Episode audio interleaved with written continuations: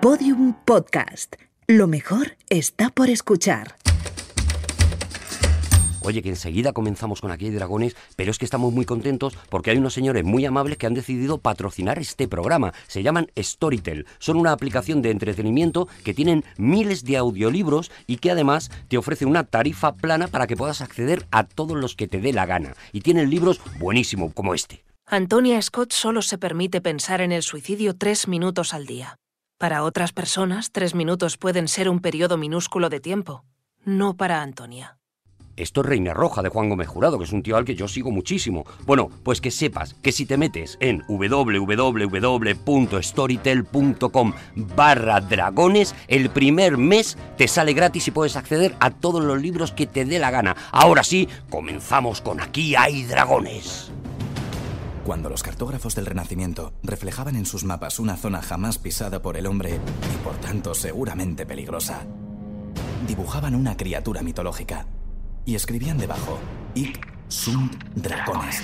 Aquí hay dragones. Bienvenidos a Podium Podcast, bienvenidos a Aquí hay dragones.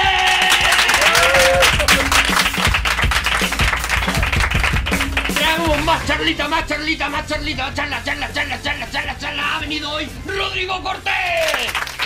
Javier Cansado.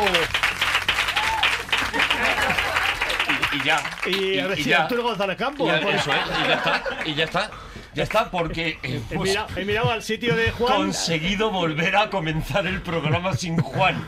Es increíble hueco, que ¿eh? siempre pica, ¿eh? ¿Tú qué dices? ¿Que es un 1 o un 2 lo que está haciendo yo, creo, ahora? yo creo que es un 2 como un, pero como, como un camión, iba a decir. ¿Y Me esta vez va a reaccionar bien o va a reaccionar dos. Yo mal? creo que se va a enfadar mucho. Se va a enfadar mucho. Conociéndole. No le siento bien eh, ya en algunos programas que, que ha pasado, en un programa anterior en el que ha pasado, y que reincidamos en ello. La gente lo que no sabe es que Juan es un monstruo. Sí. Hombre, O sea, Juan, pero fuera de- del micrófono, es un monstruo. Lo, pero lo Es una mala lo- persona. Lo, atisban, ¿eh? Es Eh, una muy, muy mala Muy persona. mala persona. es un tipo, Muy mal carácter, sí. trata muy mal a la gente. Nosotros aquí vendemos una imagen beatífica de Juan, pues porque, bueno, pues porque escucha, para, esto- para que le queráis. Y este tópico que se dice es amigo de sus amigos, en este caso, no, no, Bueno, amigo de sus y ese amigos. tópico está bien para quien los tenga. No Claro, tiene amigos. Que- No tienes Tenga- amigos. Juan sería probablemente amigo de sus amigos porque ¿quién no es amigo de sus amigos? Si no, no son amigos. Claro, lo que tiene, bueno, lo que tiene es a nosotros que nos tiene esclavizados, que Eh, nos Javi. trata fatal. ¿Estás indignado por algo a lo mejor? Estoy, eh, me ha pasado una cosa extraordinaria esta mañana ¿Ah? que quiero compartir con vosotros porque no- mi actitud no sé, no sé cómo calificarla y ¿Qué te quiero pasa? compartirla con vosotros. Fijaos una cosa, una cosa impresionante, ¿vale? Estoy en un, en un semáforo, ¿vale? El semáforo está en rojo para los peatones, por, Vale. e- por ende en verde para los, por los vehículos. Tú eras peatón. Yo era siempre, yo siempre soy peatón. Siempre eres peatón, Sí, vale. yo soy, yo soy peatón, ¿vale? ¿Puedo hacer una cosa muy poco radiofónica? Venga. No estaba prestando atención. ¿Me puedes empezar otra vez? O sea, en una, en una, en una, en una situación de, de audio. no lo vas a entender súper rápido, lo vas a entender muy rápido, Vale. la situación nos ha pasado Mira, a todos. Juan ya está hurgando. Estar parados en un semáforo En un y- abrigo. y, y el semáforo en rojo. No, Bueno. no tiene buena cara, atención, No, no ¿eh? tiene buena Ahora cara. ya sabe que se la hemos colado, evidentemente. No vamos a hacer como que no lo sabe. Abre la puerta. por qué estaba cerrada la puerta de la terraza. Porque salí un momento para hacer una llamada de teléfono y luego no podía ser. no Pues podía. alguna mala persona habrá cerrado esa puerta de la terraza, Juan. Juan, Juan, tú puedes llegar tarde, puedes llegar pronto, puedes enfadarte. Lo que no puedes es decir algo a 12 metros del micrófono. claro, porque La indignación no le llega a nadie. ¿No conoces al diablillo de la cadena SER? ¿Puedes repetir, por favor, lo que has dicho? Ti- Titibilus. Es que no, de verdad, que he intentado salir de, de la terraza, que he salido un momento y el, el pomo no giraba. Mm, Sí, sí, aquí lo hacen mucho. ponte los cascos. anda, Tú sabes que el cascos. pomo no tiene que girar solo, ¿no? Que hay que accionarlo. Sí, pero de verdad lo he intentado con todas mis fuerzas. No se ha pasado horas ahí, Francino, ahí fuera, esperando a que alguien la abriera, porque Estoy eso pasa continuamente. Por Bueno, favor, centrad vuestra atención. Juan, pues te toca a ti el segundo tema. El primero de Javier ha sido Javi nos estaba contando que estaba parado en un semáforo, Estoy en un semáforo. estaba en rojo para los peatones. Y en verde para los automóviles, por ende, ¿vale? Entonces, hay una, ha habido una pequeña clarita, ha habido un momento que han dejado de fluir los automóviles, un poquito. Entonces han aprovechado un, dos personas, claramente con, con, con fisonomía española, dos personas españolas, y han pasado en rojo, ¿vale? Y había una chica, una chica japonesa, por, también por su fisonomía, oriental, pero japonesa, porque luego la, la he escuchado hablar, y, han- y como ha visto pasar a las Y distingues personas... perfectamente el japonés Vamos, del chino. Perfectamente. ¿Y Y, que cualquiera persona que haya viajado lo sabe. Cualquier persona que haya estado en Macao sabe, vamos. Entonces, él se pone, sin darse cuenta, se pone a caminar porque ve pasar a dos peatones, por ella dice, deduce, deduce, está verde. Entonces pasa sin Deduce mirar. que es un país civilizado. Eso, pasa sin mirar, os lo juro, pasa sin mirar, ¿vale? Y entonces se va una maleta incluso. Y los coches venían, venían zumbando. Entonces ella absolutamente buscando estaba, japoneses. estaba en otra. Entonces le- ¿La maleta pesaba? eh, sí, era con, con ruedas. Y, pero ahora, ahora entro Los yo. coches entre ellos diciéndose, ve un Charlie, vamos a Ahora- poner... y ahora entro yo, entro yo y le digo, ¡corre, corre! Y claro, no me hace ni caso, claro. Hasta que me doy cuenta, todo esto pensando a la velocidad de la luz, al cuadrado, ¿vale? Le digo, le digo, Mayday, Mayday. digo, digo, como no me hace caso, digo, ¡run! ¡run! Run.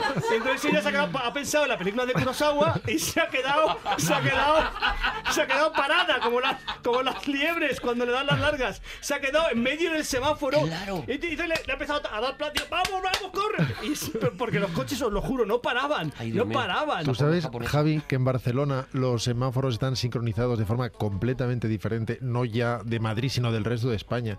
De modo que, si bien la gente normal está acostumbrada a que Sí. cuando empieza a parpadear, Parpadear. por ejemplo, significa que, vale, que aún llegas. Sí, aquí no. Incluso a veces, si no has empezado a cruzar y empieza a parpadear, dices, bueno, llego. aún Aquí llego. no. No, en Barcelona significa, si has dado un paso, significa salta atrás. Y si has dado ya dos, significa corre por tu vida. Bueno, pues la chica esta, la, la chica japonesa, al final. En Barcelona la japonesa habría muerto seguro. Te digo una cosa, Javi. Para otra vez que te suceda esto, quiero que sepas que en japonés el verbo correr es hashiru. Hashiru. ¿vale? Hashiru, Pues tenías ves. que haber dicho Hashiru. Hashiru, Hashiru. Hashiru. Lo ha tirado por Salvarás tirado. la vida de la próxima japonesa. No se puede estar salvando japonesas todo el rato, Javi. Oye, vamos ya a la primera contienda. ¡Atención! Sale una tijera, dos tijeras, Javier Cansado, Juan Gómez Jurado y Rodrigo. Cortés un papel. Os he vuelto a eh, engañar. Fracasando No completamente. se sabe quién ha ganado, pero sí se sabe quién ha Has perdido. perdido tú clarísimamente y ahora sí que viene la, bueno, la contienda dura, la contienda difícil entre ¿Puedo, Juan puedo, puedo, puedo, puedo entrenar a Juan? Ah, entrenar, entrenar, sí, sí. ¿Puedo que- entrenar Juan? La verdad es que lo sueles bordar, ¿eh? Juan, Cuando cierra los ojos. Rodrigo entrena a Juan, mm, no siempre ganas, Javi, cuidado. Juan, Sí, cierra los ojos cerraos. y usa la fuerza. Vale. Vaya consejo. Juanito, mira. A ver, mucha atención. Los dos han sacado piedra. Pero vamos a ver. Vas bien, Juan, vas bien. Juan ha usado la fuerza, Te estoy haciendo piedra. Te estoy haciendo piedra. Javi ha usado la trampa. Juan, vacíate de todo ego. Sé impersonal. Sí. Adelante, por favor, Borja.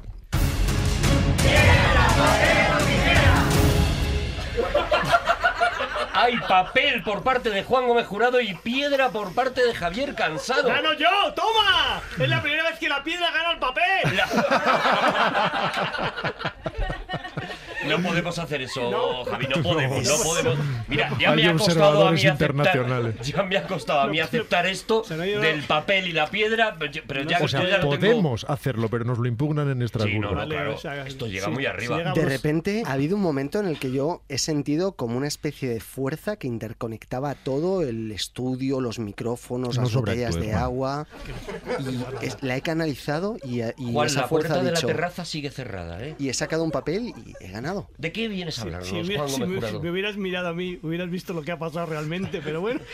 Hoy, hoy quiero hablaros de comida, de comida muy, muy peligrosa.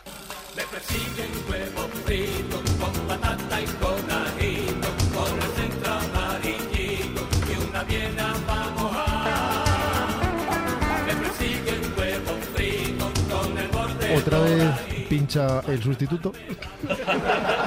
Bueno, eh, he de decir que toda la selección musical la ha hecho eh, Arturo Ringo Starr González Campos. Sí, es verdad. Es verdad. Deja de llamarme Ringo Starr. No, es que ha quedado, ha quedado. O sea, eso hace 15 días cuando No me sacamos estoy el programa. con esto. Hombre, me persigue un huevo frito, me parece una obra maestra que debía sonar en Así Aquí que Dragones. todas las canciones quiero que sepáis que las he colocado en connivencia con Arturo González Campos. Pero pediste, pediste consejo, ha sido, o ha sido motu propio. Eh, Así a pedir consejo. Ha sido que me está echando toda la, toda la paletadita de mierda, me la está echando a mí por la música de esta sección. Vienes a hablar de comida, entonces. De comida muy, muy peligrosa, ¿Por qué? atención. Porque, a ver, vosotros, ¿qué es lo más peligroso que os habéis comido? Un huevo frito.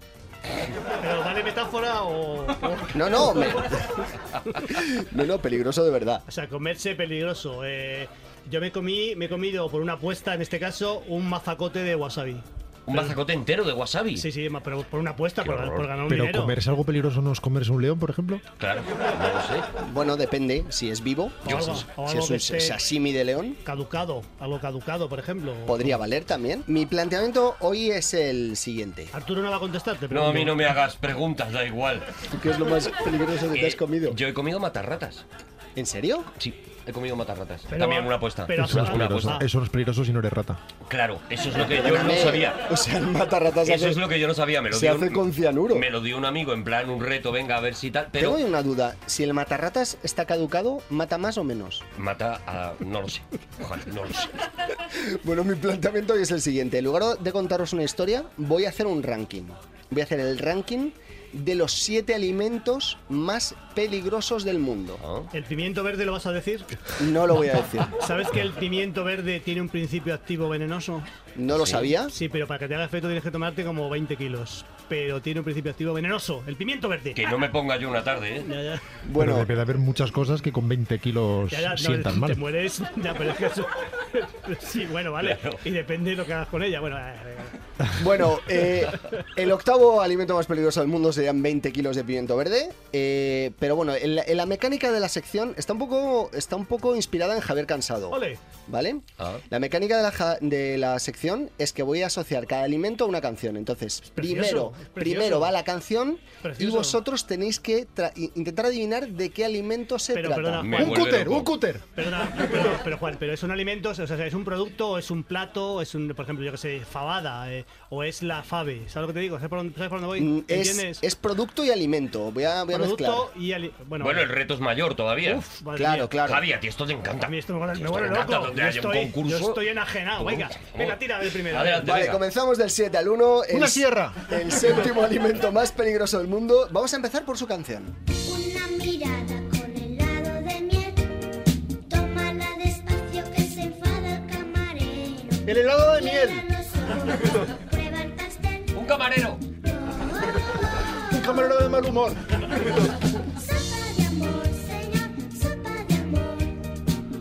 La estás tarareando, Arturo. Sopa de am- pero, eh, O yo tengo la cabeza muy enferma o a mí sopa de amor. Me- cuando yo era pequeño me sonaba una cosa y ahora ya me está sonando a otra. Fíjate, ¿eh? Bueno, Lo que es la edad. adivinéis. eh, a ver, igual no es una sopa, es un plato de cuchara. El amor. Era- una- un plato de cuchara. Sí. Un plato Vale, de cuchara. Es un plato de cuchara. La es- vida. pero que es peligroso. Es muy Pero- peligroso. Pero peligroso donde lo comas o da igual el lugar donde lo comas. No, depende de la elaboración. Por ejemplo, un, un plato de legumbre en un acantilado haciendo equilibrios justo en el- Claro. con un viento Claro, muy con una- peligroso. rola- rolando a 7. Para amar hay que abrir el corazón y eso te deja en una posición vulnerable. Bueno, el séptimo alimento más peligroso del mundo. Y si te dañan el corazón, tu corazón Ah. se hace sopa. El séptimo alimento del- más peligroso del mundo es un plato de cuchara. Igual sería más un plato de puré, pero no he encontrado ninguna canción, o no ha encontrado Arturo ninguna canción de, De purés, de no purés. hay, Yo le no- no dije, hecho. purés. El séptimo alimento más peligroso del mundo es la tapioca. ¿Qué me estás diciendo?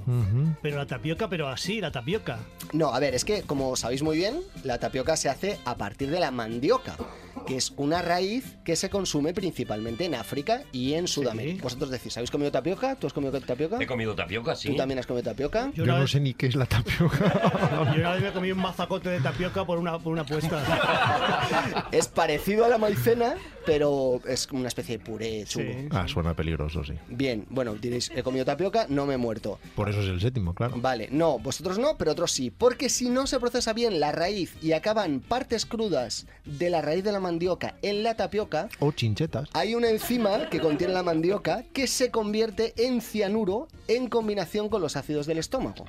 Pero bueno, Esto es O sea, si interesante. comes mandioca cruda, digamos, sin procesar, en el estómago se te forma cianuro. Cianuro. 100%. 100%. A O sea, mí que el coronel tapioca me pareció un mierda y ahora de repente, fíjate, ¿eh? Cualquier persona que coma mandioca no, tiene, no, no muere, o sea, es así. No, solo si esa mandioca no ha sido bien tratada o si la tapioca contenía partes crudas de mandioca. Y el sexto alimento es... eh, puede ocurrir esta desgracia. 134 personas murieron en el mundo en el año 2016 por comer tapioca Madre y mía. más de Ya ves. 10.000 personas fueron hospitalizadas. Fíjate. Atención, la tapioca es peligrosa. Vamos con la siguiente canción. Sabor de amor.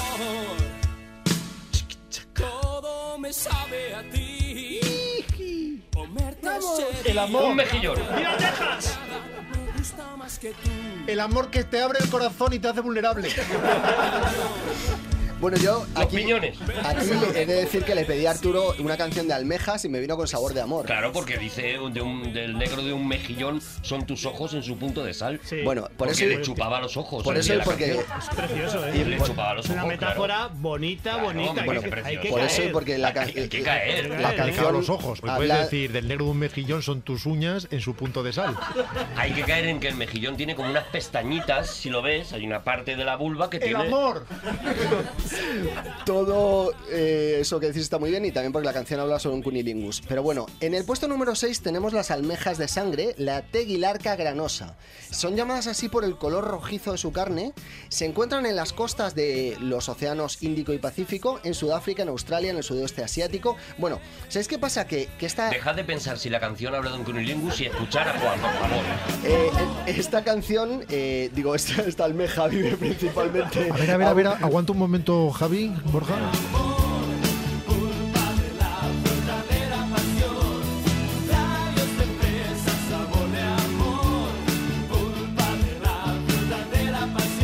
Pues igual sí.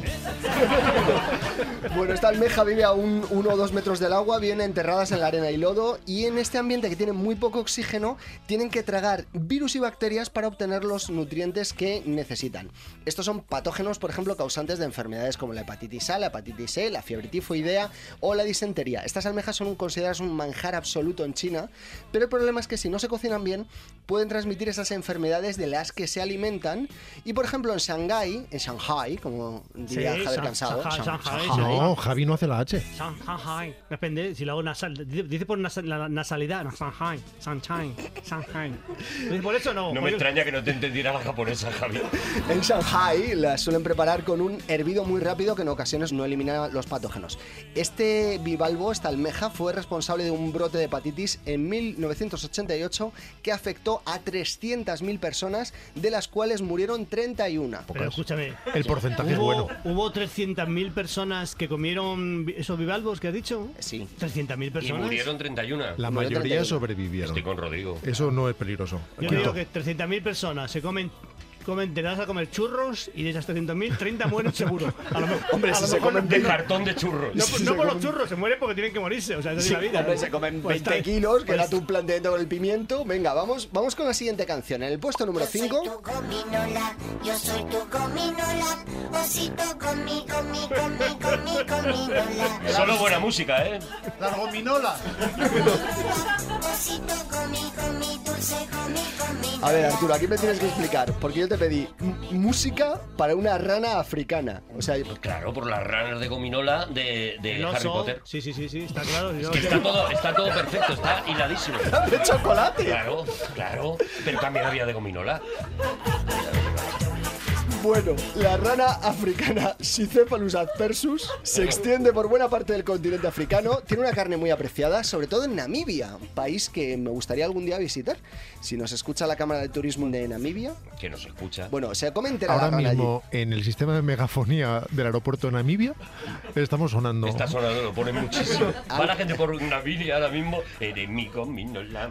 No sabe lo que dice. Se consumen solo las ancas del- de, la Scyphephallus as- aspersus. ¿Por qué? Porque los órganos y la piel de esta rana y de muchas otras contienen, como sabéis, muchas sustancias tóxicas para los humanos. Pero vamos, aunque no la contengan, ¿qué coño vas a hacer tú comiéndote los rellenos de una rana? Sean, incluso si son benéficos para la salud. Mira lo que te estoy diciendo, Juan. Pues no es buena idea porque podrían provocarte eh, fallos hepáticos. Eh, Mi Aquí hay tesis dragones. es que si no te producen fallos hepáticos, tampoco te los comes, los intestinos de una rana. eh, los lugareños de Namibia eh, Pero chupar la piel. suelen de una rana, consumirlas, ¿quién no lo ha atención, suelen consumir las ranas después de la tercera lluvia. Y diréis, ¿Y esto por no- qué? Claro. ¿Cómo puede ser eso? ¿De la tercera lluvia de ranas? de la tercera lluvia de la zona. Entonces diréis, ¿y cómo ¿Y puede cómo ser puede esto? ser eso? ¿Y por qué no la segunda Claro, ¿y la qué- Claro, ¿y por qué? ¿Y por qué no la segunda, por ¿Por ejemplo? qué? Que ser la tercera. ¿Por qué no, por ejemplo, la primera ya, que serán las mejores casi? ¿Cómo controlan si, por ejemplo, está nada más que orvallando, si eso cuenta como lluvia No, o no? tiene que ser lluvia en serio. Y si llueve lluvia poco gorda. ese año, por ejemplo, y no llega a llover ¿Qué- tres veces, qué- ese año no se come ranas. Habrá una plaga de ranas que luego será imposible de controlar No, al año tiene siguiente. sentido. Perdóname, conectamos con la embajada de Naviria para que nos explique este. No, no, no Con la primera lluvia, las ranas comienzan a aparearse. Con la segunda eh, lluvia, digamos que alcanzan Pero, eh, la perdóname, mayoría de edad. ¿Y ellos saben, saben contar las ranas? ¿Saben que es la primera lluvia? Ahí no interrumpáis a Juan. Eh, no, en serio, ¿cómo, cómo saben que es la primera lluvia ellos? Pues, pues de la misma forma que el girasol sabe dónde está La, el sol. la- la intuición natural les lleva. La pues si yo, intuición- quiero, yo quiero una Se respuesta. pone a llover y Vamos ellos- a ver, se me da la respuesta y yo me callo. no, no, esto se llama intuición anfibia. Entonces, se pone a, a llover, los murcianos hacen migas y las ranas estas se ponen a, a- a co- a copular. Bueno, pues ya está. Correcto, y entonces en la segunda lluvia desarrollan, se desarrollan eh, los renacuajos y en la tercera ya las ranas se supone que han alcanzado la mayoría de edad. ¿Por qué se hace esto? Porque las ranas jóvenes que no se han apareado son las que acumulan más toxina. Normal. Ah, ¿ves cómo Solo se llega? come la rana adulta ya, una rana que está ya, que ya lleva tres lluvias encima. Pero tres lluvias, ¿con qué frecuencia llueve en, ese- en Namibia? Porque... Con una frecuencia muy esporádica. Cada mucho tiempo. Y tienes que, a lo mejor, si no te has llevado las cuentas, lo que es la, lo- crees que es la primera y a lo mejor es la tercera del otro, del otro tanda. ¿Sabes lo que te digo? Bueno, vamos con la siguiente. En el puesto número 4.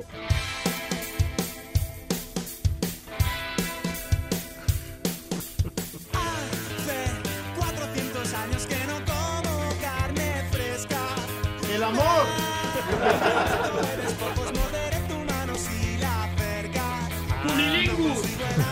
Otro, comer carne humana, antropo- antropofagia. Antropofagia. No, la carne humana es muy beneficiosa. Lo que es no, malo es muy peligroso. lo que es malo, Trata eh, tú de comerte a alguien. es- Lo que es malo es que te muerdan cuando estás vivo. Eh, yo, Arturo, aquí sí que necesito una explicación porque yo te dije, por favor, Arturo, una canción para pulpos. Para pulpos, carne fresca. Carne fresca. El pulpo, si no está fresco, no te lo comes. No te lo comes, no te lo recomiendo. Mejor chupar una rana. Vale, en el puesto 4, el sanakji. Es un plato tradicional de Corea del Sur.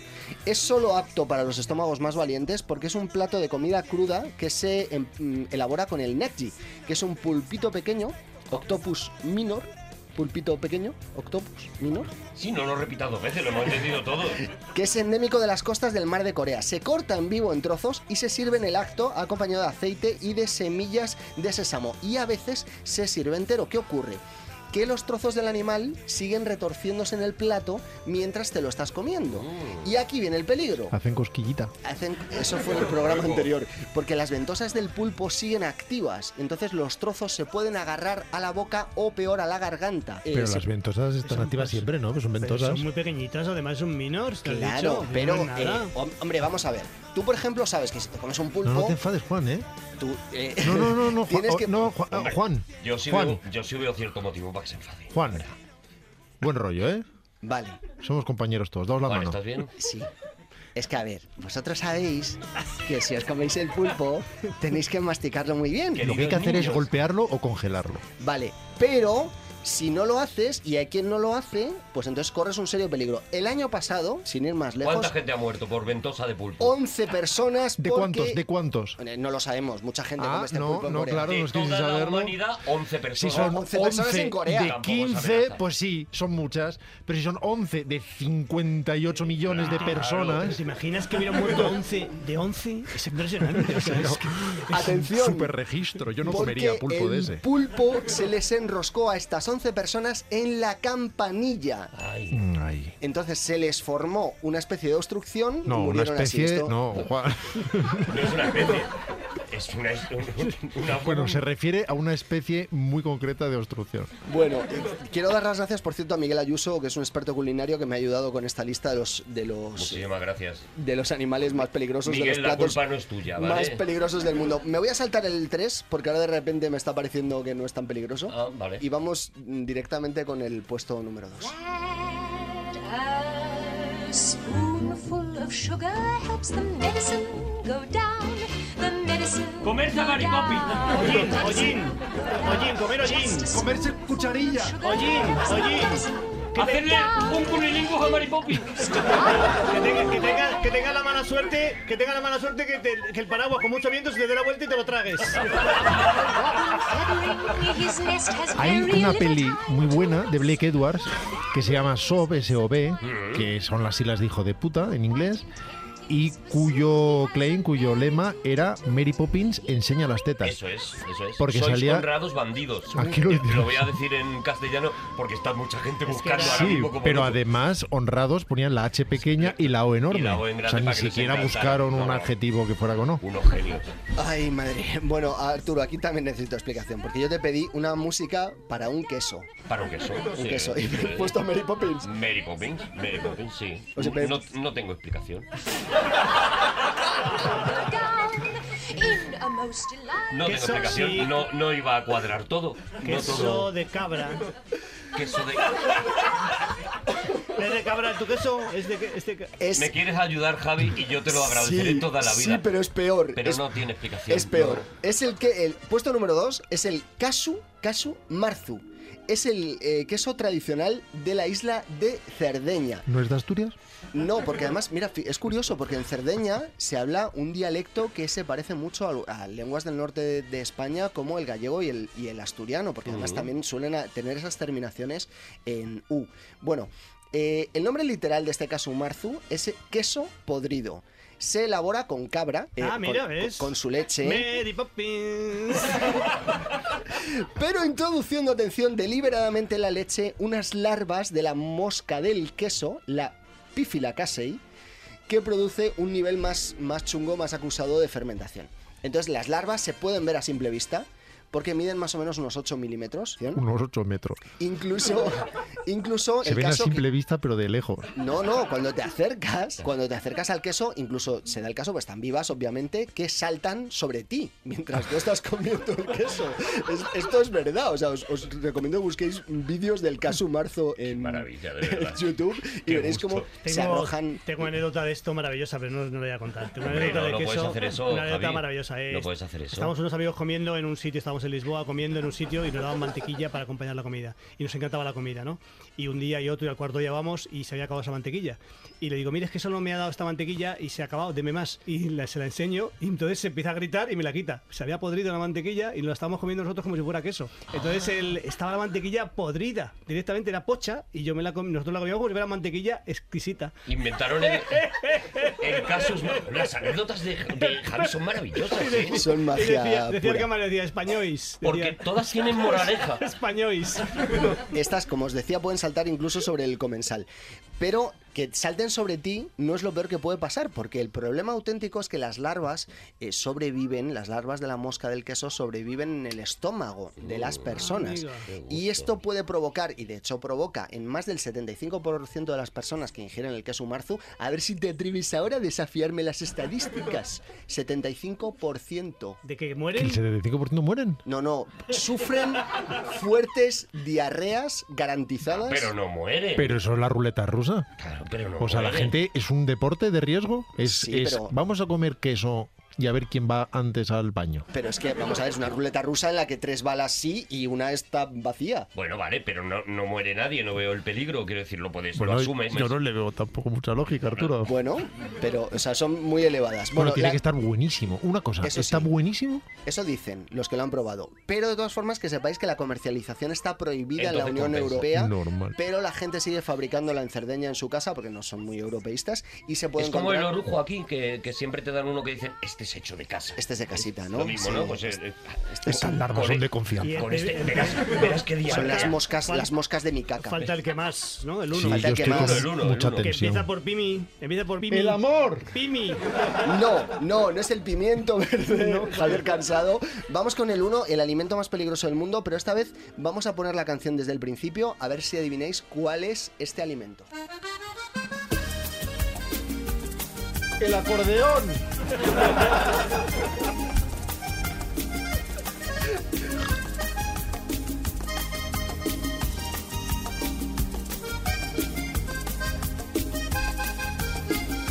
¿Sabéis quién es?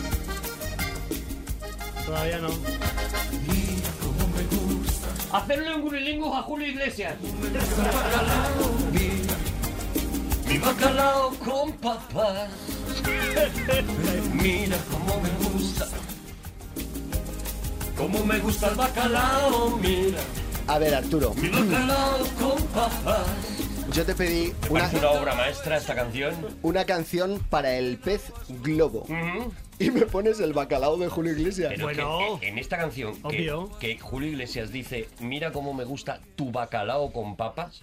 O sea, es Julio Iglesias ya eh, extremo, ya es Julio Iglesias punky. Es Julio. Iglesias cuando se hace amigo de Charlie Sheen, ¿no? Julio Iglesias es muy y loco salen ya, de noche muy, ya. extremo, muy extremo ya. Bueno, el alimento más peligroso del mundo es obviamente el pez globo, el que conocemos todos como fugu, que es eh, como se denomina... Todos. Bueno, tu chica japonesa, no, por ejemplo, no, si todos, dicho... espérame, eh, Juan, todos y todas. Es que decir, me he reído por- me he reído por eso, hombre. Vale, tu Yo chica sé, japonesa. yo sé por qué es peligroso. Porque es peligroso. Porque lo pinchas y ¡pum!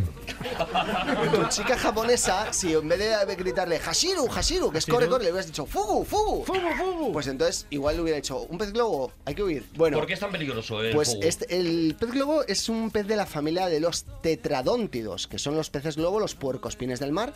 Y es un plato legendario también, que, al que da nombre la palabra fugu, que se elabora con su carne, si habéis visto en el episodio de Los Simpson muy Sí, famoso sí, sí. de la segunda o la tercera temporada, no recuerdo ahora Segunda, mismo. la segunda temporada. Que es cuando, cuando Homer, lo, Homer lo comía y le decían que Con quedaba, firmeza, claro el que 7 sí. de la segunda le, temporada. le quedan muy pocas horas sabe muy bien que la clave es no dudar. Yo no he visto nunca un capítulo entero de Los Simpsons. Jamás.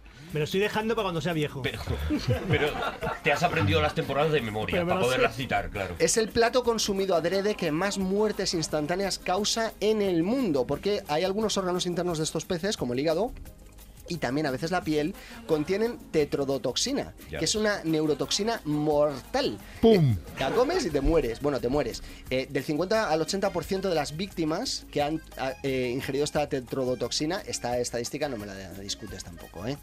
Muere entre las 4 y 24 horas siguientes a la ingesta.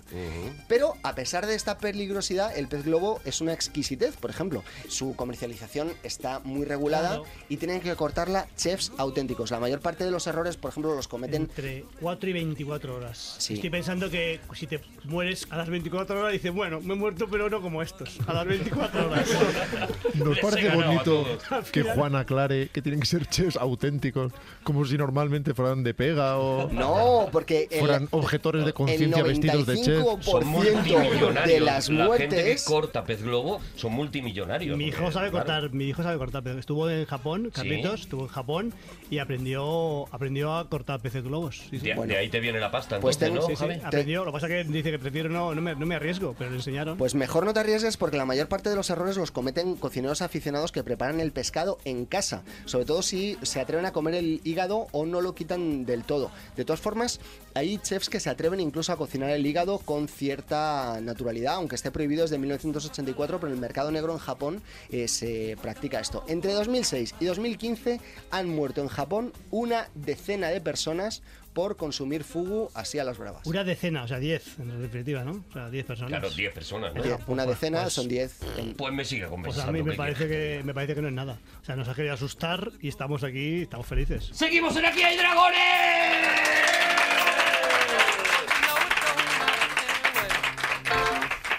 Rely on the old man's money.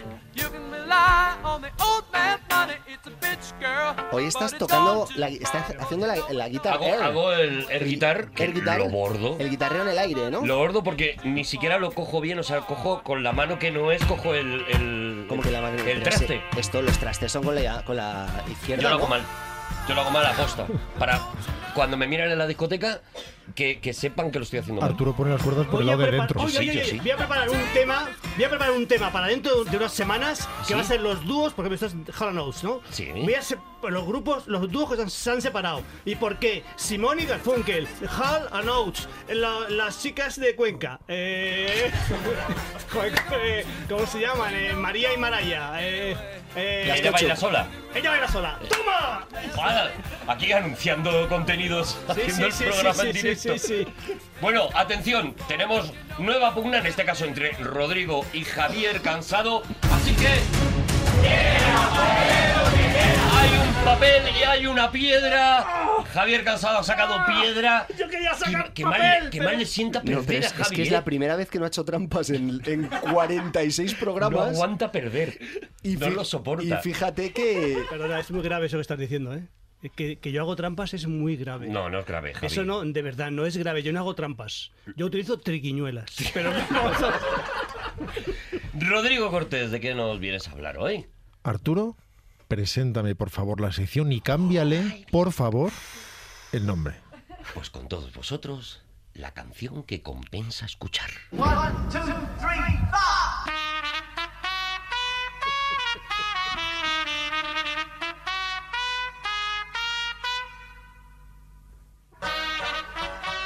Hoy, en la canción que compensa escuchar, quiero hablaros de la tristeza.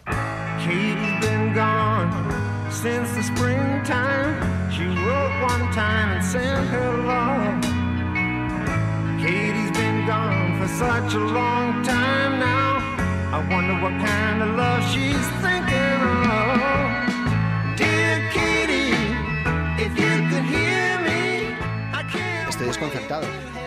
Me parece muy bien, Juan. Pasamos Es- a la es- siguiente canción. No, que esta, esta- esta era la canción que merece la pena escuchar y la has cambiado por compensa. Compensa. Pero, ¿y este cambio? Pero hemos anunciado que íbamos a cambiar el nombre precisamente para evitar tu desconcierto en público. Ya, pero, pero no, no entiendo. Quiero decir, ¿por qué? O sea, que, ¿por qué has anunciado? que ¿Esto por qué nos ha comunicado? Porque sale a cuenta, sale a cuenta escucharla. claro, te compensa, te compensa. Te sale a ganar. Le sacas, le sacas rendimiento. Acción de la renta, claro. Todo esto ha pasado cuando estabas en la terraza, Juan, no te preocupes. Esta canción, que no es la que compensa escuchar, aunque compense escucharla, pertenece al legendario The Basement Tapes, las cintas del sótano, del 75, el decimosexto álbum de Dylan, acompañado por la banda. Cualquiera que conozca la banda ve que la progresión armónica es propia de Robbie Robertson y de Richard Manuel. Nos recuerda un poco a The Night They Drove Dixie Down, por ejemplo. La banda es ese no menos legendario grupo canadiense. Se grabó en el sótano de Big Pink, por eso se llama las cintas del sótano que es esa cabaña cerca de Woodstock en el periodo de convalecencia y desaparición de Dylan después de su célebre accidente de moto, que casi lo saca del mapa. La canción se llama Katie's Been Gone y se dice que hace referencia a una cantante maldita y maravillosa, prácticamente desconocida por el gran público, llamada Karen Dalton.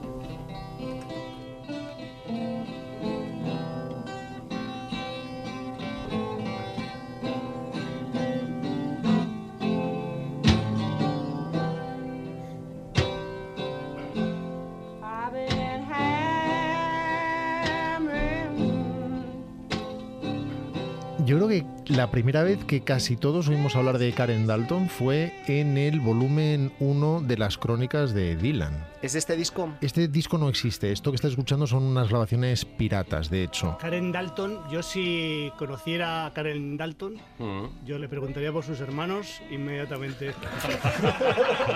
Por los cinco. Dylan se propuso en su momento eh, hacer un repaso, una recensión de su vida a través de crónicas que iba a diferenciar en álbumes, pero solo existe el volumen 1 en realidad y no se espera el segundo, así que nos tendremos que quedar con él. Y él describe el café Wa, el café Wa de la calle McDougall, en el corazón del Greenwich Village neoyorquino, un antro subterráneo de techo bajo donde no se servían bebidas alcohólicas para empezar, solo refrescos, tés, cafés, de aspecto semejante al de un gran salón de banquetes con mesas y sillas. Eh, ¿Recordáis la peli de los Cohen eh, Inside Louis Davis? Sí. Ese local del principio de alguna manera recrea el WA. El local donde, el- le- le- bueno, a a la puerta le pegan una, una paliza, ¿no? Efectivamente. Más de una. Este local abría a mediodía y cerraba a las 4 de la mañana y pasaban todo tipo de artistas. Eh, podían ser magos, podían ser imitadores, podían ser poetas y desde luego lo más florido de la escena folk, que es lo que bullía en ese momento. Y en estas crónicas dice en un pequeño párrafo, única mención a esta eh, cantante, Dylan. Mi artista favorita del lugar era Karen Dalton, que cantaba temas de blues acompañándose con la guitarra. Era alta, desgarbada, intensa, cálida y sensual. Ya la conocía, pues me había topado con ella en el verano anterior en un club de folk de un puerto de montaña a las afueras de Denver. Su voz me recordaba a la de Billie Holiday y tocaba la guitarra como Jimmy Reed, con todo lo que eso implica. Canté con ella en un par de ocasiones. Lo que estamos oyendo ahora es una grabación pirata, como anticipaba antes, medio furtiva, de un concierto realizado en Boulder, Colorado, en el año 62, cuando Karen tenía 25 años y con una calidad esta grabación no muy superior a esta otra, pirata también, de 1966.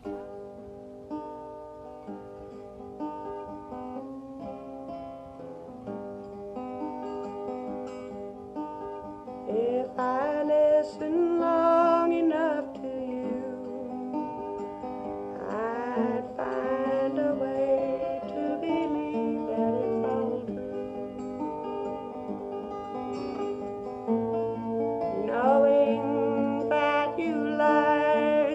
sí un poco de un poco de Billie Holiday, tiene ahí unos, un- Hmm. unos una subida ahí rara, en general no, ¿eh? pero la, sub- la subida que ha hecho ahí en ese, ese puentecito sí que era un poco así Billie Holiday. ¿sí? Luego aún lo entenderás mejor en, en grabaciones ya profesionales. De Karen Dalton en realidad se ignora casi todo. Nació en Oklahoma, se decía de ella que tenía sangre cherokee. En realidad esto se hizo para presentarla como cantante racial, parece que su origen era más bien irlandés. Y como tal, por otro lado, cantaba y bebía. Karen era una cantante demasiado bluesy para los amantes del folk y demasiado folky para los amantes del blues, con la vida más triste del mundo y la voz más triste del mundo. Karen Dalton se había divorciado de tres hombres antes de cumplir los 21.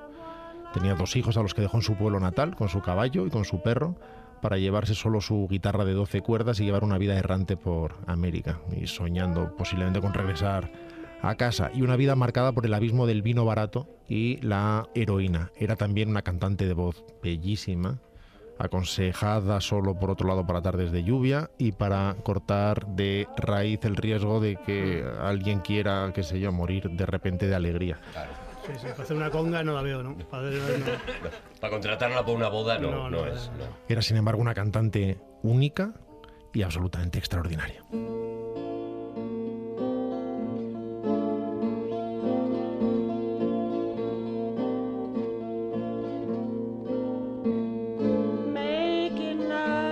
Si la conocemos hoy en día, fue precisamente por el empeño del dueño y estrella y factotum del WA, del Village, que era Fred Neil, que en el 69 logró que grabara su primer disco, It's So Hard to Tell Who's Going to Love You the Best. Es decir, es duro saber quién va a quererte más, o es difícil saber quién va a quererte más. Un disco grabado con un presupuesto muy limitado y por tanto pocos recursos, pero con mejor sonido que todo lo que hemos oído hasta ahora. Escuchemos uno de los temas del álbum, Dulce Sustituto, Sweet Substitute.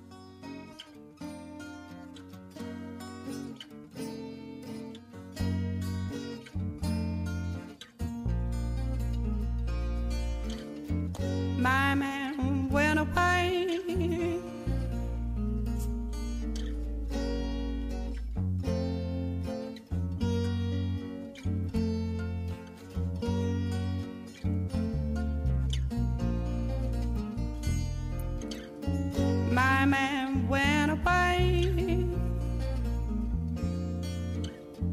I said I'd miss him every night and day.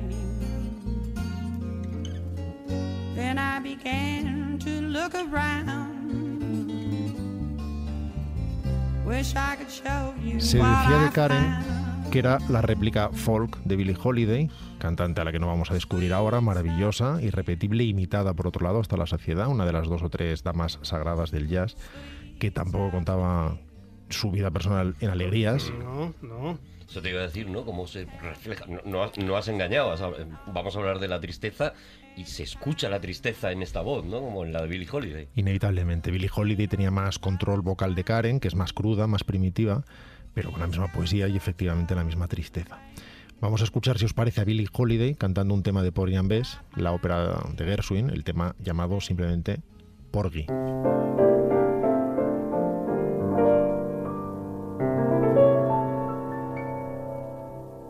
I love you, Poggy. Don't let him take me.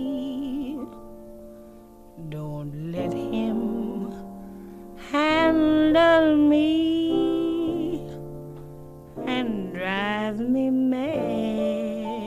Esta es Billie Holiday. Pero aquí ya está un poquito mayor, ¿no? Aquí ya está un poco sin voz, ¿no? Tiene menos voz ya. Sí, pero a la vez con esa sensibilidad emoción, de la madurez. emoción, eh, sí, sí. Efectivamente.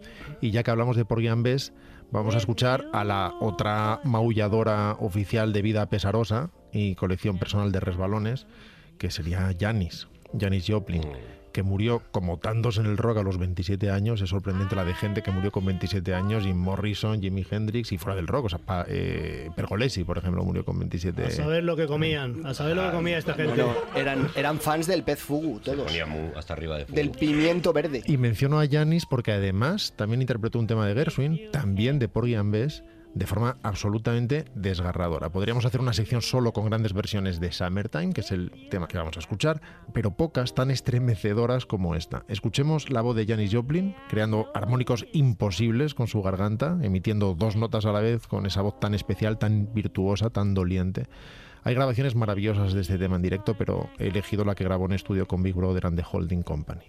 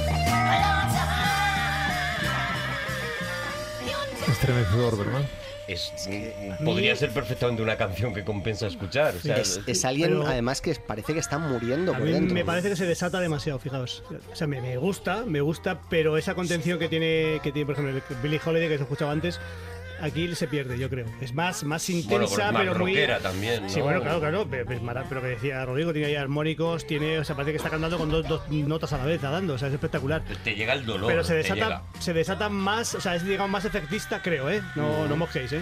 Y a la vez cualquiera que conozca a Janis ve la contención que tiene en este momento y cómo está Sí, porque- cantando hacia adentro Sí, y con los ojos le gusta mucho gritar, sí, sí. cerrados. Karen Dalton no componía. Decía que no era necesario cuando otros habían escrito ya lo que querías decir tú. Tomaba temas ajenos y los dotaba de todo su dolor, de su sensibilidad, de su peso de vivir, el peso de tanto traspié personal, y los convertía en música nueva. Es el caso, por ejemplo, de este tema original del More James llamado It Hurts Me Too. A mí también me duele.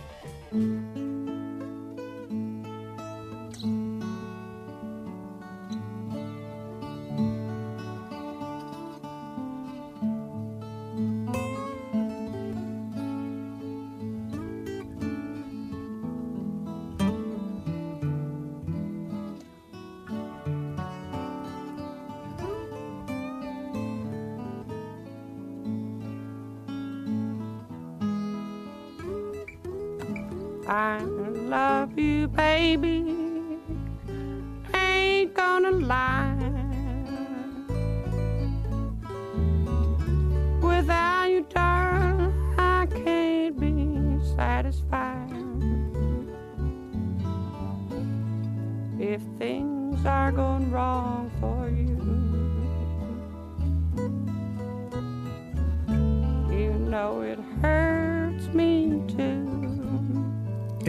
1971, Karen Dalton grabó con producción de Harvey Brooks, que fue colaborador de Dylan en la sesión de grabación de Like a Rolling Stone, el que sería su segundo y último álbum. Karen solo grabó dos discos en toda su carrera, con una producción algo más robusta que el primero, llamado In My Own Time. Suena así.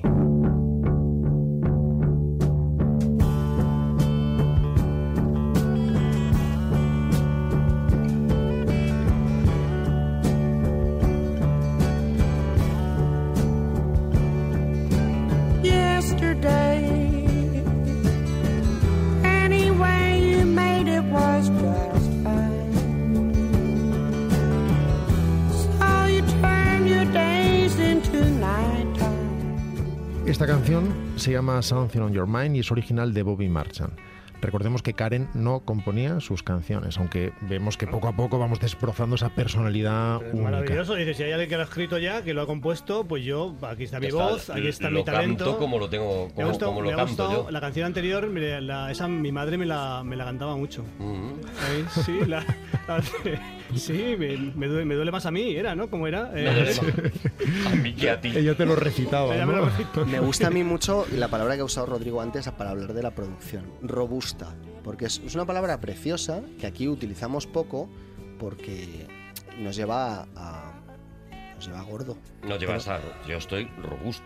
Por ejemplo, no. Yo tengo Pero- una producción robusta. ¿Por pero- qué? Porque no como Pero es una, es una palabra preciosa porque habla de fortaleza, habla de, de solidez, de una densidad determinada. Yo te lo agradezco muchísimo, pero vamos que está en la R en el diccionario, que, Claro, no, sí. que yo lo he tomado de ahí. Pues, co- pues como Karen Dalton, ve cosas que le gustan, las coge y hace magia. Lo más alegre que cantó nunca Karen Dalton probablemente sería esta canción de Marvin Gaye, How Sweet It Is.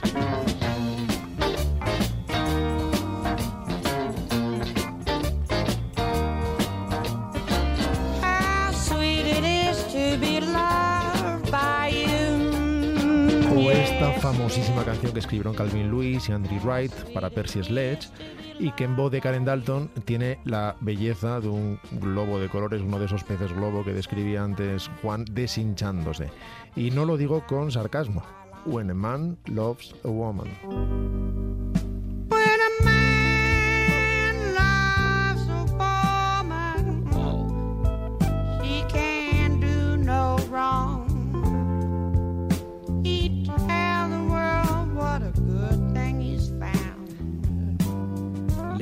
La tetradotoxina del hígado. Estamos en, en la robusta todavía, ¿no? Esto es la robusta. Está la, tiene la, la normal, dice un disco normal robusta, y luego un disco robusta. robusto, ¿no? El libro, el disco gordo. Y ni uno más, es, por otro es lado. impresionante. Esta canción es famosísima de Percy Sledge, famosísima. Fue, incluso fue éxito en España esta canción. Y, y es una canción clásica del soul, pero esta versión es, es inaudita, es robusta. Karen Dalton, a la que Nick Cave considera la mejor cantante de blues de la historia, ya es decir, teniendo por ejemplo a Janis, murió olvidada en 1993, a los 56 años. Nadie sabe muy bien por qué, o para ser más precisos, de qué. Unos dicen que de sida, otros que de simple abandono. ¿Le gustaba el vein- queso? Tú eres perfecto para reforzar atmósferas, Juan. Hacía 22 años que no grababa nada. Sin embargo, hace solo tres años Karen se convirtió contra todo pronóstico, por fin, en autora de canciones. El guitarrista Peter Walker había cuidado de su amiga Karen en los últimos años de su vida y se encargó de publicar un archivo de textos que había escrito Karen, al que llamó Songs, Poems and Writings, es decir, canciones, poemas y escritos. Pues bien, en 2015, el sello independiente de Nueva York, Tompkins Square Records, decidió reunir a 11 cantautoras para que pusieran música a las palabras de Karen y las convirtieran por fin en canciones. El resultado es un disco necesariamente desigual, pero muy interesante, con temas como este, por ejemplo, Remembering Mountains, que canta Sharon Van Etten, poniendo además título al disco.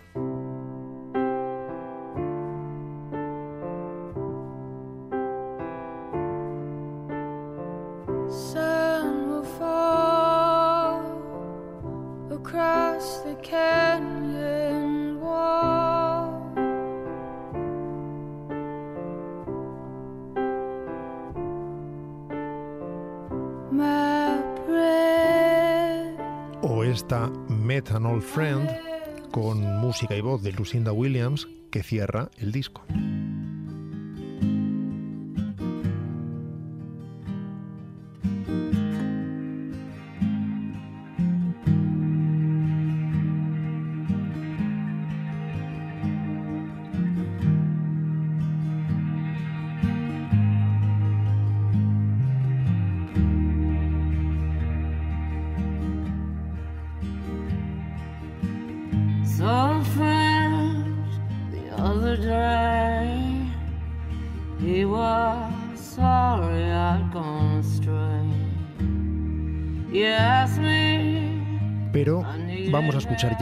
La canción que os traía hoy, la canción que compensa escuchar, perteneciente a su primer álbum oficial, It's So Hard to Tell Who's Going to Love You the Best, de 1969, hace ya 50 años, por tanto.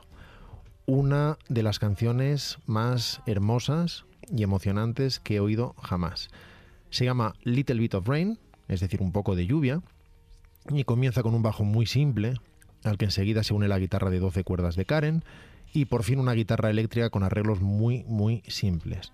La batería no suena apenas, está al fondo, muy dulce, casi inaudible, como si le diera miedo interrumpir algo, y queda solo la voz impresionante de Karen Dalton, de una delicadeza suprema, pura, descarnada, hiriente, exquisita, gatuna, de una sensibilidad simplemente imposible.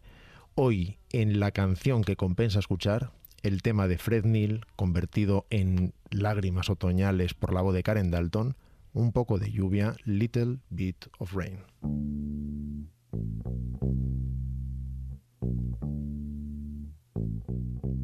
If I should leave you, try to remember all the good times. Long days filled with sunshine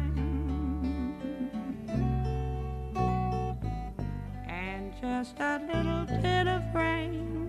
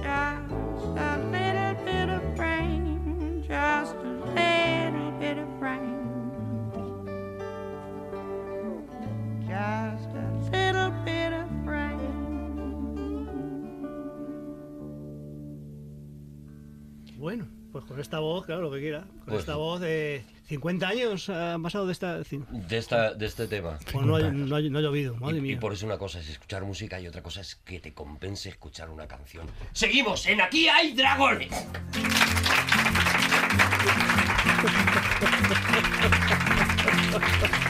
Están acatarrados los dragones me un ha poco. atragantado un poquito, ¿no? Me ha atragantado un poco. Cuando, cuando hice aquella sec- cuando os acordáis que hice una sección de que, que se parecía a Billie Holiday, que ganó, creo que ganó una- un motor. Sí. Pero ganó un motor porque no. Porque no- competía con un chimpancé, porque- creo. porque- sí, pero, pero si hubiera competido eh, eh, la, la Dalton, a partir para, para mí, a partir de la Dalton, eh, hubiera ganado la Dalton. Tengo que es- hacer una aclaración antes de que empiece Javi su tema. Sí. Es que yo, yo he querido, ahora mismo hay gente en Twitter que está eh, criticándome porque he dicho que los hermanos Dalton eran cinco y no cuatro. Sabes que la gente es consciente de que esto está grabado, De que ¿no? esto está grabado y no hay nadie en, Twitter diciendo nada. en estos momentos hay gente en Twitter. Yo les he querido dar cuerda para que se ahorquen. He esperado, he esperado pacientemente.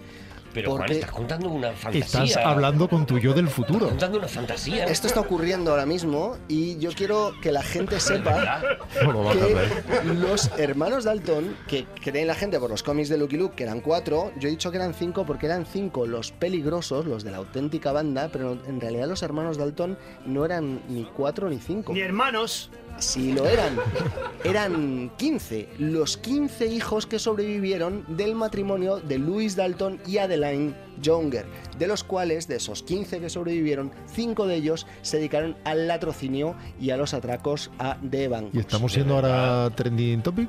Hombre, claro, la, la que tenemos que estar liando. Porque ahora está en la gente. Es que los hermanos en ese universo en el que tú abres. Twitter y te hablan de un programa que grabaste hace dos semanas. Bueno, pues yo Javier Cansado. tengo una sección muy cortita, Ah, qué muy bien. cortita. Qué Lo, maravilla. lo vamos a pasar. Pero hay gloria. Es, lo vamos a pasar fenomenal. Es muy cortita. Ah. Lo vamos a pasar fenomenal. Por favor. Estás vendiendo mucho que es muy cortita. Es muy cortita. Lo vamos a pasar ¿Sabes fenomenal. quién se ha puesto contento? Borja. Sí. Vamos a hacer una sección. Está Twitter ardiendo ahora mismo porque es, porque es, porque es muy cortita. Arroba sección corta. Es No. muy cortita, muy, intensa y lo vamos a pasar fetén. Y lo voy a llevar a un sitio.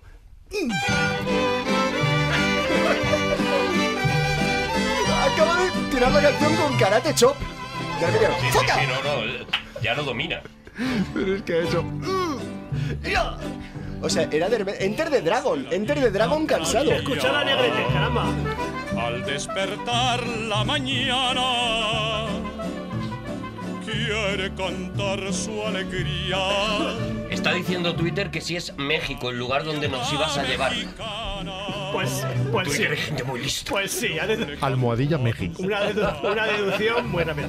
Vamos a hacer hace unas fechas, que yo no sé cuántas, e hice una, una sección dedicada a los sacrificios. Vamos a ver, no nos vamos a reír porque es. no, Vamos, no, sí, mejor dicho, no vamos a reír, pero no vamos a reír porque somos así, ¿vale? Vale. Y, pero no queremos sacarle punta a nada. Es algo que ocurría y nosotros, como somos personas del siglo XX, Y somos XXI, hermanitos. y somos muy hermanos. Y aunque ellos nos llamen gachupines y, ya- y se enfaden con, Con nosotros, cariño, con- con lo dicen cariño. con cariño. Y nos- yo quiero mucho, yo tengo un amigo mexicano. Con esto digo Ya está, todo. con eso está O dicho sea, todo. Con eso ya estás salvado. O sea, me encanta y la comida mexicana es patrimonio de la humanidad. Qué rica. ¿Vale? ¿Vale? Pero ese amigo tuyo es amigo amigo. Es íntimo amigo. íntimo o sea, es si me pide, tus 20, mejores me pide amigos. 20 euros, digo, hombre, 20 a lo mejor no, pero 10 te dejo. Y en México fueron muy conocidos Parchís y Mecano. Y en México se piensa mucho en nosotros. Y en México se hizo una versión de ¿Dónde está ET? que se llamaba ¿Dónde está E.T.? Vale, entonces estamos todos, todos de acuerdo que. Todo a favor. Bien, pues hice una, una sección dedicada a los sacrificios humanos en, en Hispanoamérica. Bueno, en la, en la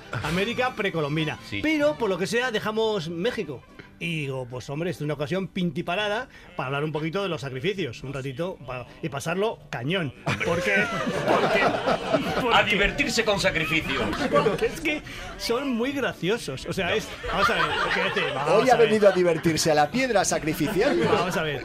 Obviamente a la persona sacrificada, a sus parientes y deudos y familiares y amigos les sentaría mal, incluso a la propia persona. Pero siempre hay ofendiditos. Siempre hay ofendiditos. Pero nosotros, como tenemos la suerte que es algo que ocurrió hace muchísimos años, porque o sea, hablamos de precolombino, o sea, antes de Colombo, de Colombo. Está Lee Falk ahora dándose la vuelta para decir ¿Quién ha sacrificado aquí? ¿Vale? Entonces, hay que decir que es una cuestión que hacían porque. Pero es que estaban obligados, porque los aztecas, los mexicas.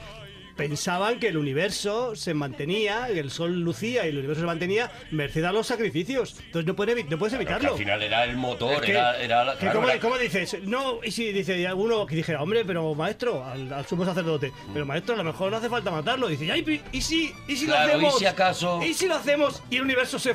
Que le den por saco a los Es sacrificados? que no compensa el riesgo. Claro. que es así. Incluso si tienes, por Mátate ejemplo, a uno que me quedan dos rayitas de batería. Por la ejemplo, mitad de ¿no? mexicas, considerando que es una posibilidad que no se acabe el mundo, pero compensa. No, claro, o sea, es. compensa poder probarlo empíricamente Claro. cuando. Claro, yo no el gato de Rodinger, es que es así, es que está ahí, esa es la, esa- esa es, Es que es la semilla. Habría sacrificado sin parar. Es es Estoy así. a tope, estoy a tope con los mexicanos sacrificadores. Bueno, pues eh, lo voy a contar unos cuantos, un poco estaba sin pormenorizar mucho. O sea, es que había, había muchísimos. Incluso he llegado a una- he encontrado un sitio que había un calendario calendario por meses un calendario de sacrificios. O sea, que Ah. es fan- cuando se sacrificaba en, en- que en enero, que en febrero, en abril que convenía sacrificar, en marzo. o sea, bueno, en marzo no, pues ellos tenían sus meses. Los meses sin R, Pero que se, tenían se como días, mejor. días especiales, ¿no? Por ejemplo, aquí en España hay eh, el dicho de tres días en el año que brillan más que el sol. Que relucen. Que- que que relucen. Eh, Jueves Santo, Corpus Christi y el día de la Vamos sacando el cartelito de chiste.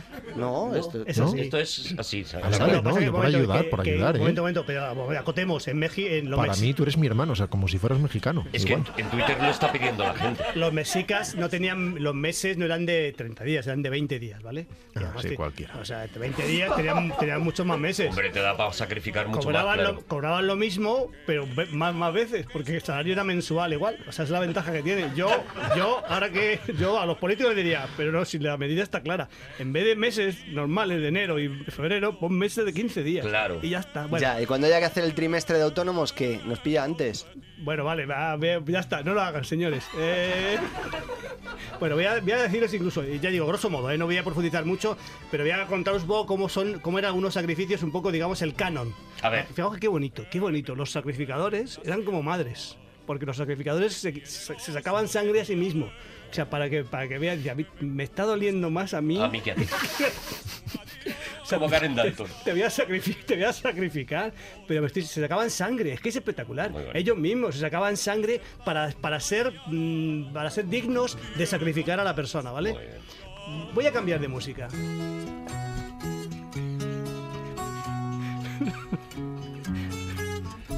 Es James Taylor, ¿no? Sí, ¿y qué canciones, qué- qué- de qué hablará esta canción? No sé de qué, ¿De qué hablará? de a qué ver, hablará, de escuchemos un momento a James Taylor. Ay, ¿de qué hablará esta Jaime, canción? Jaime Sastre, que ya Yo no mola esta- tanto. Yo estaba bien con Jorge Negrete, pero de repente me has cambiado. Way down here, you need a reason to Hasta que no lo diga, no paramos, ¿vale? El estribillo, el estribillo lo dice, ¿vale? Lose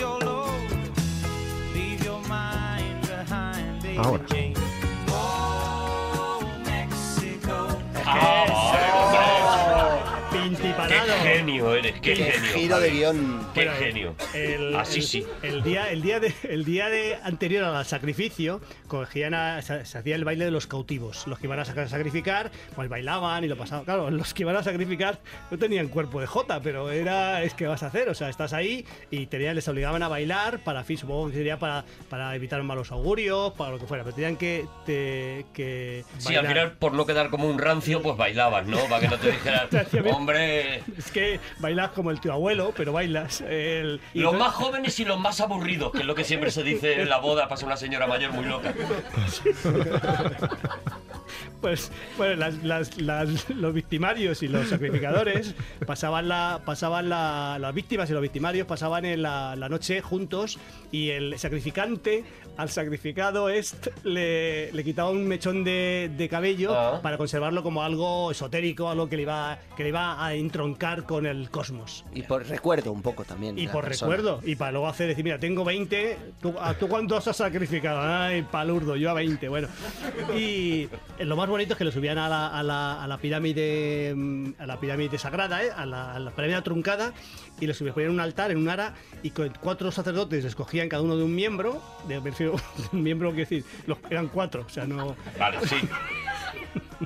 Y entonces... eh, De una extremidad. El de una extremidad, correcto. Entonces les, les, les tiraban de modo que entonces el pechito le salía así un poquito, entonces llegaba el, el, el, el, el- jefazo, el que tenía la, prerrogativa, y con un cuchillo de obsidiana, que es un mineral, le sacaba el, le sacaba el corazón. El corazón, qué Precioso. Eso es, Es bonito. eso es- Precioso. eso es el básico, es el paquete básico de, de sacrificios. Pero había que estar cachas, ¿eh? Ojo. Ojo, había que tener una cierta condición física, que no Y es fácil y hundir ese cuchillo, Y ¿eh? ga- ganaban mucha pasta, como los que lo pez globo. O lo que, el que sabía de una cuchillada de la obsidiana, meterlo entre el esternón, abrir las costillas y sacar el corazón, no es fácil. Es que estoy de acuerdo contigo, Juan. Es que está, está muy mal visto. Uy, ese que- hazlo tú. Hazlo, sacrifica, sacrifica tú. Pero este es, tú. este es el estándar, ¿no? Ese es el- Hay- estándar. hay- hay- había un premium. Voy a hablar de un. Hombre, es que hay cosas maravillosas. A ver, a ver. Hay cosas. Hay el del músico. El del músico. Este es anual. Anual significa que, es, aunque sean meses de 20 días, es anual. O sea, digamos que ahí te rige. Sigue significando lo mismo, Eso pongas es. lo- los o sea, el año vale. te rige lo mismo. o sea, Una pregunta. Sí. ¿Este que nos vas a contar ahora también es fetén? todos son fetenes. todos Vale, son ¿sabes cuál es la etimología de la palabra fetén? Eh, es el latín, supongo, ¿no? Fetis, feti, fetin, fitin. No. Eh, de hecho, eh, viene del árabe fatana, que quiere decir encantador, con lo cual sacrificios encantadores me parece muy bonito. Oye, y re- Sacrificio fetén. ¿y sabes también la etimología de rechupete?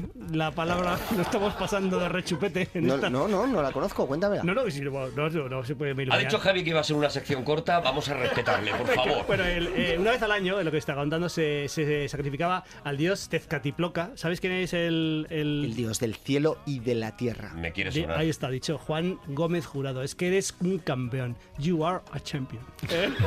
Ese soy yo. Es, es el dios del, de, la, de la tierra y del cielo. O sea, Mm. un- uno de los, de los dioses, pues posiblemente el más. Como dios, el que más. Sí, porque fuera de la tierra y el cielo ya no queda Claro, tanto. ya que ya nosotros que pues ahora lo- serían los, los dioses enge- engendradores de este, pero, pero más que este ya no lo va a ver. es que este ya no. Ya no va a haber. Number one. de- de- ¿Y qué- cómo se Bueno, sacrificaba? se sacrificaba a un músico, pero no lo tenían, no lo tenían. Pero era un, tenía que ser un músico, era Mm. porque era al dios Tezcatlipoca, y le gustaba que le... Bueno, ellos suponían que los, los sumos, sumos sacerdotes suponían que al dios Tezcatlipoca... Voy a ver si lo digo cinco veces. te has metido las- en un lío, tú solo. Cinco veces y las cinco veces diferentes. Si lo dices cinco veces aparece aquí. Sí, tienes que coger unas tijeras o un cuchillo obsidiana en la mano delante de un espejo. Llámale Tezca. Vale. ¿Cómo es este Un sacrificio? músico, había que sa- sacrificar a un músico, pero no lo tenían. Entonces cogían a, un- a una persona, a un joven, y lo formaban en música. Le enseñaban música. Fíjate, te van a sacrificar, vale, pero de momento te enseñan música. Ole, te enseñaban, te enseñaban música, ¿vale? Un mes antes de irte a de esa- ya cuando habías aprendido música y veía que valías, porque había gente que decía, tocaba la flauta. Decía, venga, anda, no, No, dis- no. no disimules que te, te sacrificamos sin pompa. Y entonces, entonces le compensaba, le compensaba. Eh, voy a cambiar de música. Venga. Ya cambias porque sí, ¿no? Por, por vicio, En nada medio, más. en medio de una frase, esto no está visto. Es una técnica súper novedosa. Take it back or let me go. It's better if I tell you so. Lo dice, lo dice. No sé. Lo dice, lo dice. O sea, que viene. Lo dice. Once before,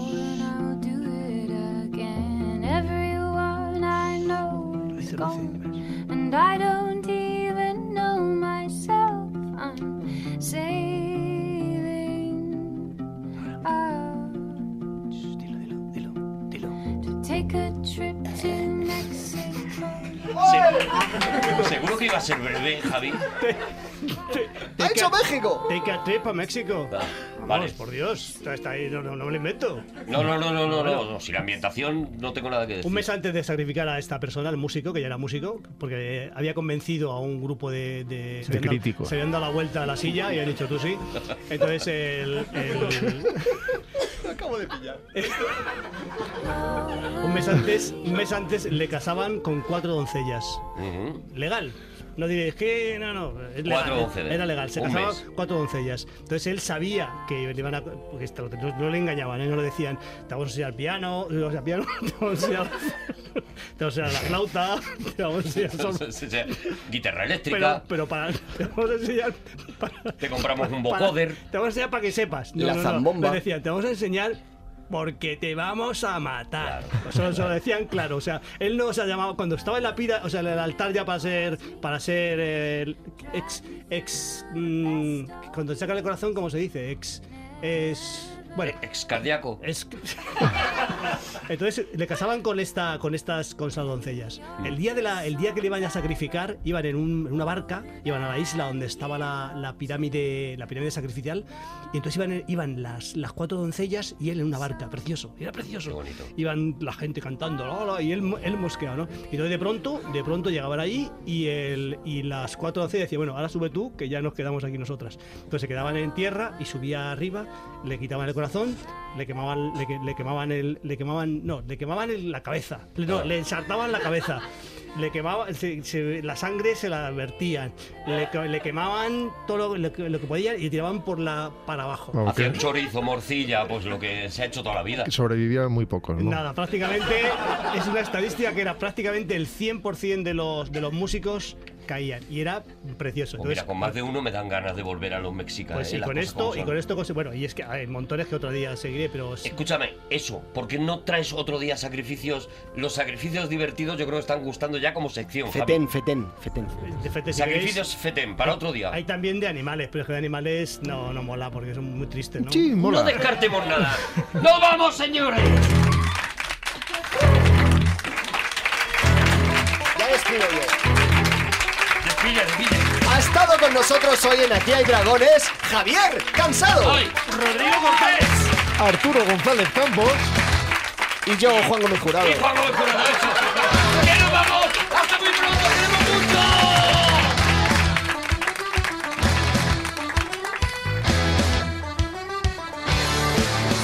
Oye, muchas gracias por haber escuchado este dragón nuevo y atención, recordad, si os metéis en storytel.com barra dragones, tenéis 30 días gratis en la tarifa plana para poder acceder a todos los audiolibros que tienen ahí en Storytel. Nos vemos en el próximo Dragones.